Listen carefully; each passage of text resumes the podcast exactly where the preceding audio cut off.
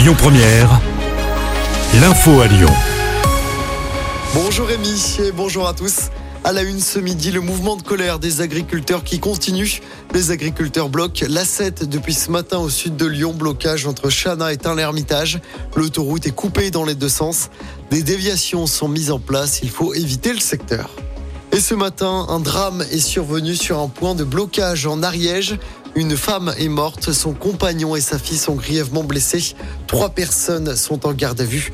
Tous nos agriculteurs sont en deuil. Gabriel Attal a fait part de sa peine après la mort de cette femme.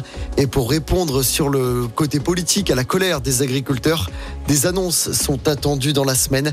C'est en tout cas la promesse du gouvernement. Les agriculteurs qui, pour rappel, se mobilisent contre la hausse des taxes et des normes environnementales jugées trop lourdes. Dans l'actualité également, cette agression à coup de couteau à Vaux-en-Velin vendredi dernier. Un homme a été transporté à l'hôpital, mais ses jours ne sont pas en danger. Deux suspects ont été arrêtés et placés en garde à vue. De son côté, la victime n'a pas voulu porter plainte. Les médicaments plus chers à partir du mois de mars prochain, la somme à la charge du patient sur une boîte va passer de 50 centimes à 1 euro. La franchise est donc doublée pour renflouer les comptes de la Sécu sociale. On en sait plus sur le congé naissance. Nouvelle formule, il va s'appliquer à courant 2025.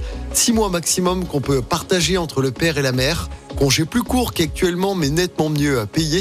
Il sera calculé à partir du salaire des parents, plafonné à 1800 euros par mois, contre les 430 euros actuellement.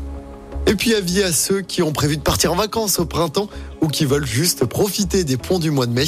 La SNCF va mettre en vente les billets de train demain pour les voyages TGV Inouï et Intercité allant jusqu'au 22 mai prochain. Cela concerne aussi les voyages en Ouigo qui vont jusqu'au 5 juillet.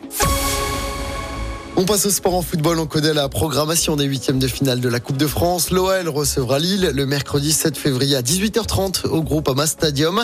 De son côté, à Saint-Priest, le petit pousset de la compétition jouera face à Valenciennes, club de Ligue 2 à 20h30 le même jour. Et on ne sait pas encore où se jouera ce match. Il pourrait se jouer à Bourgoin d'après l'équipe. Et puis à l'Euro de hand, direction les demi-finales pour nos Bleus. Ils ont battu l'Autriche hier soir. Malgré un début de match difficile, score final 33 à 28.